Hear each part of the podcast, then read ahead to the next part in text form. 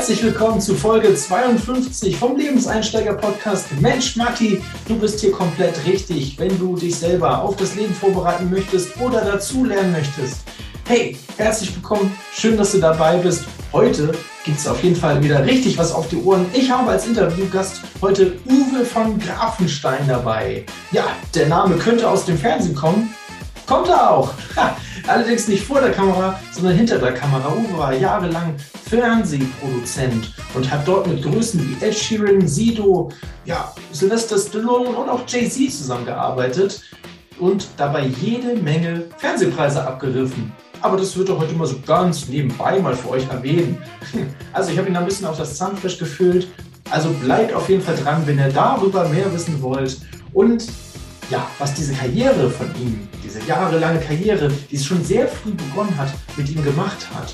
Und warum es ab und zu auch mal so war, dass er keine Lust mehr hatte und sich etwas Neues gesucht hat. Wie das zustande gekommen ist, das wird er dir heute erzählen.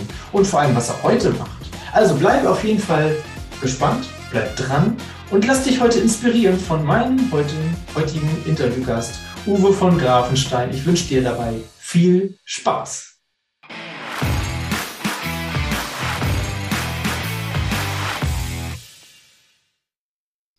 Ja, herzlich willkommen zum Lebenseinsteiger-Podcast. Äh, wieder mit mir und auch meinem heutigen Gast, Uwe von Grafenstein. Und ich freue mich sehr, dass er mit dabei ist, denn er ist quasi einer der Initiatoren dieses Podcasts, einer derjenigen, der mir in den Hintern getreten hat äh, und gesagt hat, ja, mach das doch einfach mal. Und äh, umso mehr freue ich mich heute, Uwe, dass du dabei bist. Herzlich willkommen. Vielen Dank für die Einladung. Ich freue mich sehr. Für alle, die Uwe bisher noch nicht kennen, so wie ich, ähm, vielleicht Uwe, die besten Fun Facts zu dir und deinem Leben, äh, was bisher bei dir passiert ist, damit man dich nur ein bisschen kennenlernen kann. Oh, okay. Also pass auf, ich probiere es kurz zu machen. Ich bin 41 Grad geworden, ähm, lebe in München. Vielen Dank bin Papa und Ehemann und habe meine Karriere mal als, nee, als achtjähriger Knirps in Kassel auf der Bühne als Zauberkünstler be begonnen, kann man sagen. Habe dann mit 16 gemerkt, ach guck mal, da äh, kann man ja ganz gut von leben so, also das Taschengeld aufbessern, Stereoanlage kaufen, was man halt so macht. Ne? Ähm, dann ähm, habe ich Abitur gemacht, bin dann nach Köln gegangen, weil ich unbedingt zum Film wollte. Hat aber nicht so gut funktioniert. Die haben mich nicht genommen. Ich habe mich bei allen großen Filmhochschulen beworben, habe noch Zivildienst gemacht und bin da aber nicht hingekommen. Dann hing ich in Köln, habe überlegt, was machst du denn jetzt? Sollst du jetzt studieren? Sollst du eine Ausbildung machen? Arbeitest du? Dann habe ich gesagt, weißt du was? Ich mache einfach eine Zauberschule auf, weil die gab es damals in Köln nicht. dann kam Harry Potter raus und im Halbjahresversatz war immer neues Buch, neuer Film, neues Buch, neuer Film. Und es ging über fünf Jahre. Die Bude war ausverkauft. Und nach fünf Jahren habe ich die dann auch hinter mir gelassen, weil das war cool. Habe dann auch hauptberuflich als Zauberkünstler parallel gearbeitet, hatte eine tolle Agentur, aber es hat mich zurück zum Film gezogen. Und über verworrene Umwege habe ich eine Fernsehproduktionsfirma in Wien geleitet mit äh, 25. Ähm, habe dann gesagt, ich will aber mein eigenes Baby aufmachen. Habe mit 26 meine eigene Fernsehproduktionsfirma mit einem Freund gegründet. Die wurde dann relativ schnell recht erfolgreich. Wir haben Joko und Klaas zu ProSieben geholt mit einer Produktion, haben für die die ersten Produktionen gemacht, haben tolle Sachen produziert, haben äh, 2017 dann den Deutschen Fernsehpreis und den Grimme-Preis gewonnen. Und dann durfte ich die Firma verkaufen und habe dann erst eine Zeit lang in Los Angeles gelebt. Und da hatte ich dann irgendwie das Gefühl, so, boah, ich muss irgendwie was machen, was wieder mit Medien, aber ich hatte keinen Bock mehr auf Fernsehen, habe ich einen Podcast gestartet. Der hieß Hashtag Happylist, heißt er immer noch, ähm, der relativ schnell auf Apple äh, prominent gefeatured wurde und äh, mittlerweile auch im Radio läuft in Ostdeutschland, ähm, bei Radio Brocken einmal am Sonntag in der Woche. Und darüber habe ich meinen jetzigen Geschäftspartner, den Bernhard, kennengelernt, den du ja auch kennst. Mhm. Mit dem habe ich einen neuen Podcast gestartet und eine neue Firma, das heißt Geschichten, die verkaufen. Und da zeigen wir Menschen, wie sie mit guten Geschichten die Herzen ihrer Kunden erobern.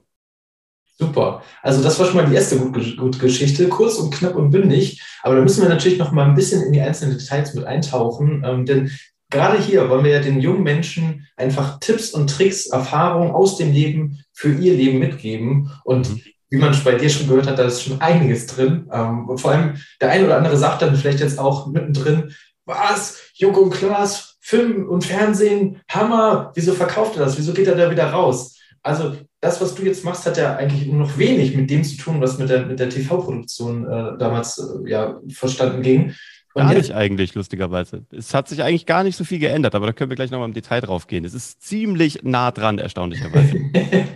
also, das ist, ähm, das ist natürlich auch eine der Fragen von, von den jungen Menschen immer. Äh, in der Schule wird ihnen häufig gezeigt, was sie nicht können, aber keiner befasst sich eigentlich mit, mit den Stärken. Und ähm, wie hast du das zum Beispiel geschafft, deine Stärken herauszufinden, beziehungsweise das war ja schon recht früh bei dir, sogar mit der Zauberschule äh, schon. Wow, okay, das macht mir Spaß, daraus mache ich etwas. Wie kam das zustande? Wie hast du es gemerkt? Du, mir, mir, hat das Zaubern ja so Spaß gemacht. Ne? Beim Zaubern hatte ich so ein Erweckungserlebnis, auch unternehmerisch. Weil beim Zaubern stand ich irgendwann auf der Bühne, bezahlt und habe mir gedacht, wie krass ist das denn eigentlich? Also ich mache was, was mir Spaß macht. Ja? Die lachen und denen da vorne macht es hoffentlich auch Spaß. Offensichtlich lachen die und applaudieren, also scheint denen Spaß gemacht zu haben. Und am Ende kommt ein Auftraggeber und gibt mir auch noch Geld dafür. Und hat auch noch einen positiven Effekt. Und da habe ich gedacht, das ist nicht nur Win-Win, das ist sogar Win-Win-Win. Also da haben alle Seiten was von. Und da habe ich gedacht, so will ich zukünftig Geschäfte machen. Das ist doch total geil, weil dann buchen die dich wieder, dann empfehlen die dich weiter. Und da habe ich gelernt, so Erfolg basiert ja eigentlich immer so darauf, dass du ähm, ein gutes Geschäft machst. Also egal, ob du dich jetzt verkaufst an einen Arbeitgeber, ist ja auch ein Geschäft, das du jeden Tag wieder neu machen musst. Ob du eine Firma machst, ob du was verkaufst, ob du eine Dienstleistung anbietest. Du musst halt ein gutes Geschäft machen am Ende des Tages. Ja. Ich überlegt, gute Geschäfte sind die, die man nicht einmal macht, sondern die man auf Dauer macht. Weil wenn man sie nur einmal macht, muss man sie ja immer wieder neu verkaufen, was ziemlich äh, aufwendig ist. Wenn du aber Win-Win-Win machst und alle glücklich sind, dann empfehlen die dich weiter, dann buchen die dich nochmal. Deine Kosten sind also relativ gering, aber deine Geschäfte werden langfristig immer, immer besser und immer langfristiger und immer qualitativ hochwertiger. Und das hat sich dann durch mein Leben gezogen. Mhm. Aber letztendlich hast du dann die Zauberschule ja doch wieder an den Nagel gehängt. Ne? Wie, wie kam das? Erstens war das schwer und zweitens, warum hast du es dann doch getan, obwohl es dir Spaß macht? Weil ich keinen Bock mehr hatte. Ich war durch. Ich muss okay. vorstellen, ähm, ich habe ja mit acht Jahren angefangen zu zaubern. Ziemlich intensiv. Also nicht nur so ein bisschen Larifari im Zauberkasten, sondern in so einem Jugendprojekt in Kassel, wo ich herkomme. Eigentlich in Fellmer, in der Stadt Fellmer.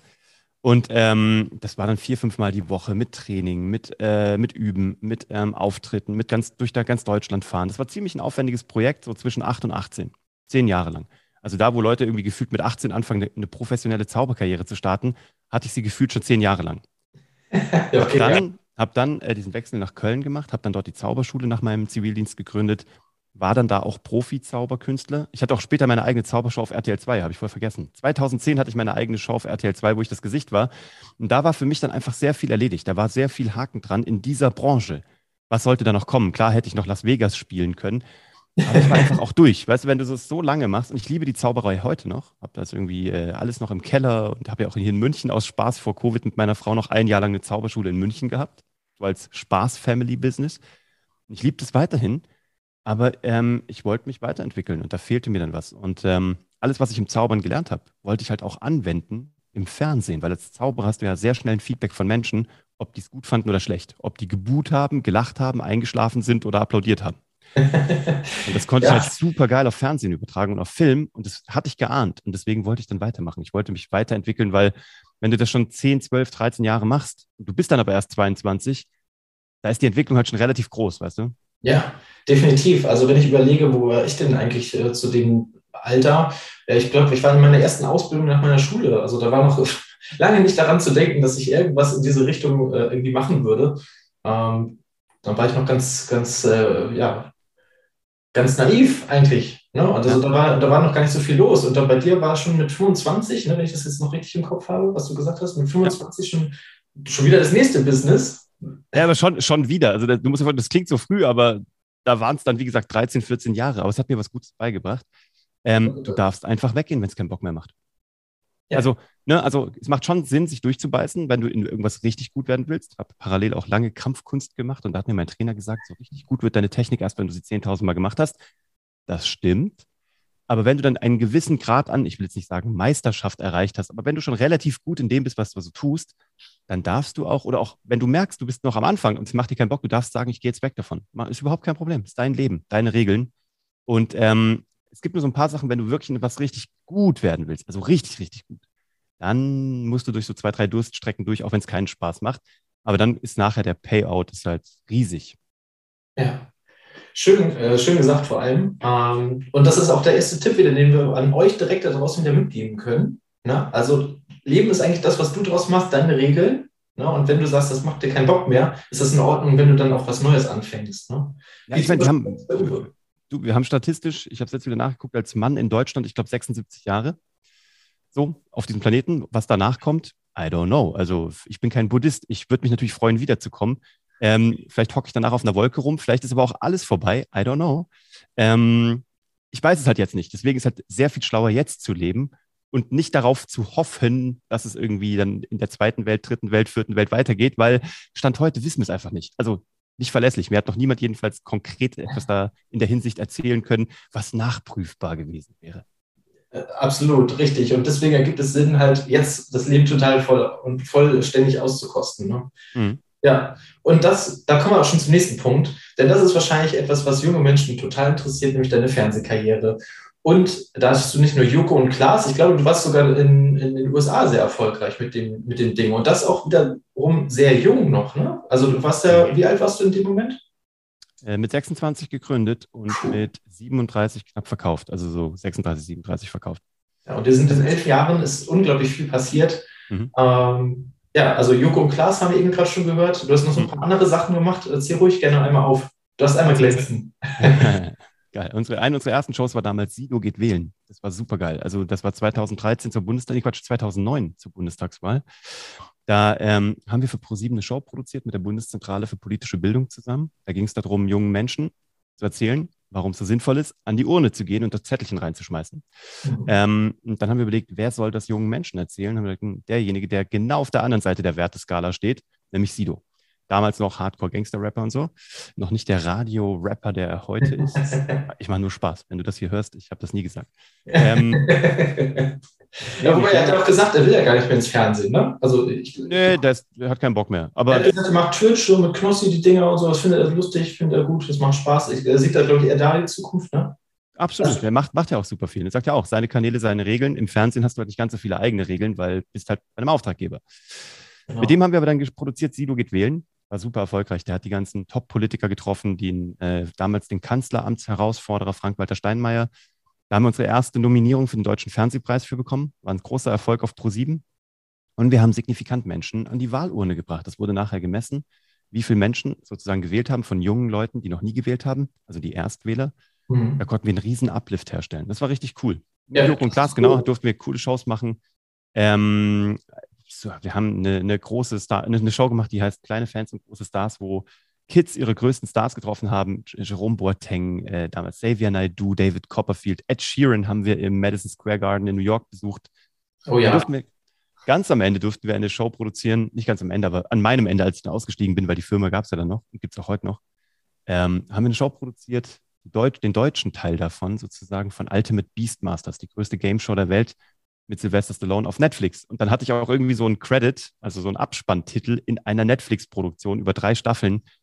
Da war ich irgendwie sehr stolz und dachte mir so, okay, was, was soll jetzt noch kommen? Also ich habe da auch viele Haken dran. Und auch dann war es okay, einfach zu sagen, Jalla, ich bin raus. Äh, ich habe alles, also ich habe in dem Bereich irgendwie alles gemacht. Ich habe mit den Stars gearbeitet, ich habe mit den Kleinen gearbeitet, mit den Großen, ja. habe die Preise gewonnen, hatte Netflix. Ähm, hatte eine geile Firma, waren ein Riesenteam an mehreren Standorten, haben weltweit produziert. Das war dann auch auserzählt, weißt du? Ja. Jetzt mal so ein paar Insights. Ähm, bei welchem Star warst du sehr überrascht, ähm, wie, wie sympathisch der eigentlich tatsächlich ist? Bei vielen, ehrlich gesagt. Also bei Sigi, also Sido ist einer der feinsten Menschen so, ne? Also das ist einer der feinsten Menschen, was man jetzt vielleicht von außen, wo man denkt, uh, Rüpel-Rapper, Gangster, bla bla bla. Er ist einer der feinsten Menschen. Einfach ein guter Typ.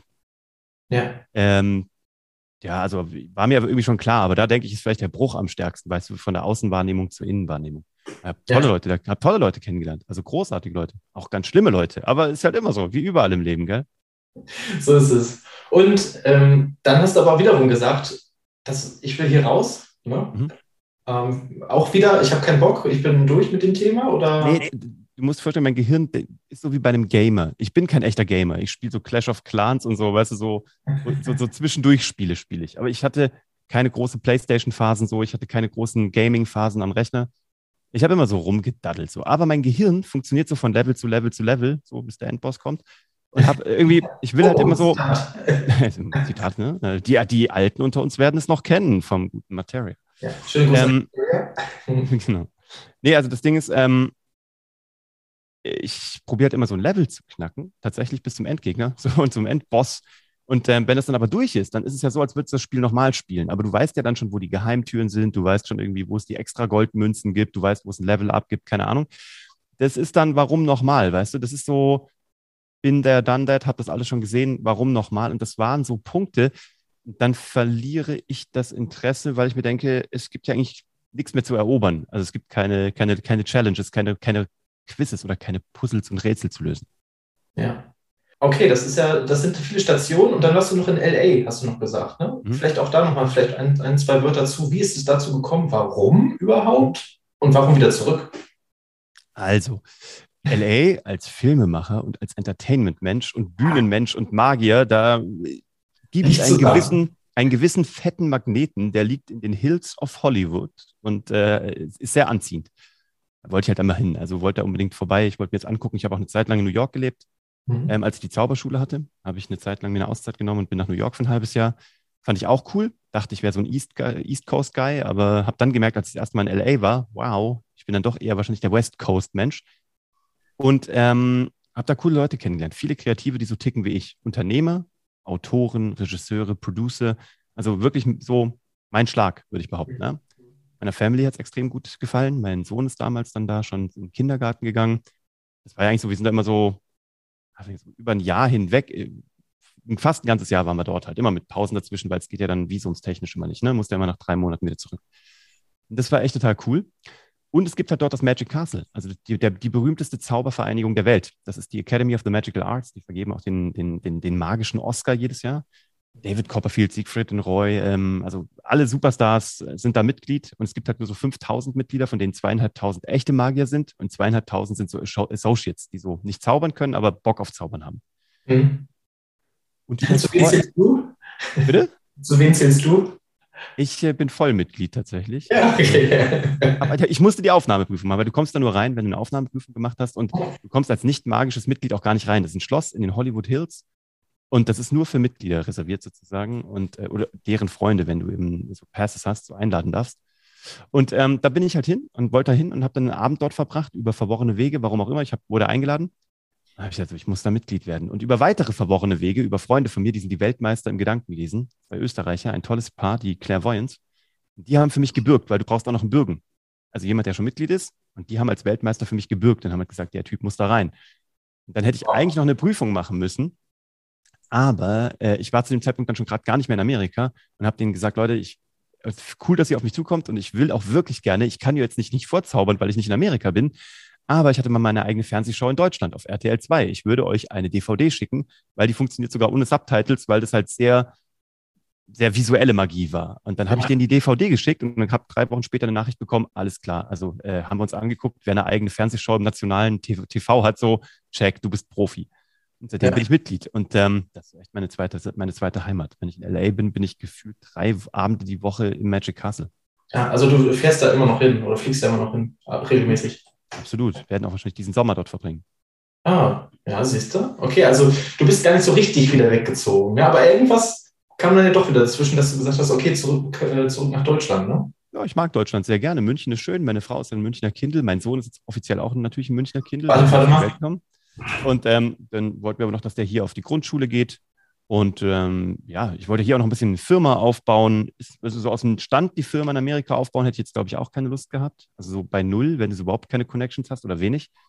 Ähm, aber wenn du dann sagst, du hast hier in Deutschland schon ein Business aufgebaut, was du dann internationalisieren kannst, das glaube ich, das ist dann, glaube ich, ein spannenderer Weg oder ein einfacherer Weg, sagen wir es mal so. Durchaus. Wenn du, ähm, wir haben jetzt sehr viele junge Hörer hier tatsächlich im, im Podcast, ähm, so ein Resümee über dein Leben ziehen würdest, was wäre so der, der größte Life-Hack, den du gerne an die junge Audience mitgeben würdest? Ich habe ein cooles Zitat gelesen. Das heißt, Überleben ist alles. Man weiß nie, wozu es nochmal gut ist. Übersetzt würde ich sagen, einfach weitermachen. Weitermachen. Ja. Also, das sind, weißt du, wenn die Leute auch mal sagen, oh, was sind erfolgreiche Leute, sage ich, keine Ahnung ich würde behaupten, wenn du mir sagst, so, äh, wenn, wenn so eine Sache, die alle erfolgreichen Leute irgendwie, erfolgreich meine ich nicht irgendwie Geld, Karriere, sondern auch glücklich, coole Familie, coole Freunde, erfolgreich, so das ganze Paket. Das sind die Leute, die halt immer, ne, man sagt so schön, einmal mehr aufstehen als hinfallen. Und das ist so. Stupide weitermachen, weitermachen, weitermachen, weitermachen und Spaß daran entwickeln am Weg. Und das Ziel ist dann so, das kommt, weißt du, das ist so, ich wollte eine erfolgreiche Firma irgendwie in Köln mit der Zauberschule, check Ich wollte irgendwie ähm, eine eigene Fernsehproduktionsfirma haben. Ich wollte auch den Fernseh- und den Grimme-Preis mal gewinnen. Du machst stupide weiter, weiter, weiter. Ich habe im ersten Jahr schon die Nominierung bekommen, aber ich brauchte noch zehn Jahre, bis ich den Fernsehpreis dann noch gewonnen habe. Ich war dreimal für den Grimme-Preis nominiert und habe beim dreimal gebraucht, damit ich beim dritten Mal gewinne. Weitermachen.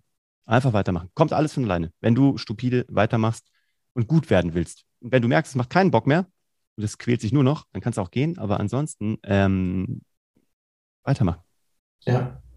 Ach, schön. Also es ist ähm, ein schöner, schöner Lifehack. Äh, den finde ich richtig gut, weil viele von uns machen sich ja tatsächlich sehr viele Gedanken darüber, oh, jetzt habe ich erstmal einen Job ausgewählt, oh, da muss ich den jetzt auch mein Leben lang behalten. Und meine Eltern waren ja auch irgendwie 45 Jahre in einem Beruf oder so. Ne? Also, ähm, aber das ist heutzutage gar nicht mehr so. Also ich habe auch eher die Erfahrung gemacht, äh, dass das immer mehr auftaut, ähm, dieses Denken. Und ähm, ja, also liebe Leute da draußen, macht euch da nicht so den Kopf, sondern äh, wenn es halt wirklich nervt und euch nur noch quält, dann äh, nimmt diesen Zug und äh, ja, macht neu. um, um, bei den Musikzitaten zu bleiben. Ja, wenn es dir nicht gefällt, mach neu.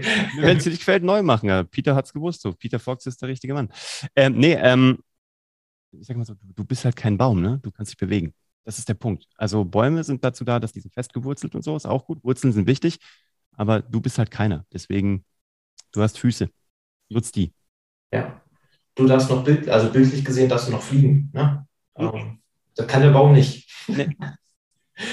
okay, hast du noch weiteren, einen weiteren Tipp oder Hack ähm, für, für die junge Audience, den du gerne heute mitgeben möchtest? Ja, einen coolen von meiner Oma. Gott hab sie selig. Die hat echt einen coolen Spruch immer gesagt. Die hat gesagt, ärgere dich nur über die Dinge, über die du dich noch in fünf Jahren ärgern würdest. Ich liebe diesen Spruch. Ich habe ihn genau. schon mal gehört, aber er ist, er ist einfach so wahr. Es ist einfach ja. so wirklich. Das Ding ist, ey, wenn du mal in deinem eigenen Leben überlegst, worüber ärgerst du dich seit fünf Jahren oder länger? Gar nichts. Also bei mir nichts. Ich, hab, ich wüsste jetzt nicht, wo ich mir denke, so, oh, da habe ich aber eine dumme Entscheidung getroffen. Das ärgert mich heute noch jeden Tag. Das gibt es bei mir nicht. Deswegen, mhm. manchmal Leben ist zu kurz zum Ärgern. Das ist richtig. Ja, also macht euch den, ja, nicht so den Kopf äh, bei so, so vielen Sachen. Ich, ich merke das ja Ah, komm, das, das letzte Beispiel ist eigentlich Autofahren, oder? Also wie viele Autofahrer gibt es, die sich über unglaubliche Dinge ärgern, wo ich sage, Mensch, das ist doch so belanglos, fahrt doch einfach, fahrt doch einfach in diesem Verkehr weiter, kommt an euer Ziel an. Äh, ja, also deswegen, da gibt es so viele Dinge, die sind so unnötig, wenn ihr euch darüber ärgert. Ja. ja. Super, Uwe. Äh, vielen Dank für deine Tipps, auf jeden Fall. Wenn du jetzt mal so in die Zukunft schaust, ähm, weil die Menschen, die jungen Menschen, die werden ja mal älter und gehen dann irgendwann in den Beruf rein. Ähm, was meinst du, was sind so Zukunftsskills, die einfach ja, immens wichtig werden in der Zukunft? Was, welche, welche Soft Skills oder welche Skills siehst du da besonders? Ich glaube, ähm, Leute könnten noch daran arbeiten, sich selbst besser zu präsentieren das Thema Selbstpräsentation oder eben manche nennen es dann auch Verkaufen. Also ne, das, hört, das hört sich was blöd an, jeder keiner hat Bock auf Verkaufen, aber wenn die Leute wüssten, wie sie sich als Person, ihren Lebenslauf, ihre Talente, ihre Hobbys, aber auch ihre Ideen fürs Leben, ihre Philosophien besser verkaufen würden, dann wäre die Welt eine bessere. Weil manchmal gewinnen halt einfach immer die lautesten und die haben aber nicht immer die besten Ideen und sind auch nicht immer die allerbesten Menschen so.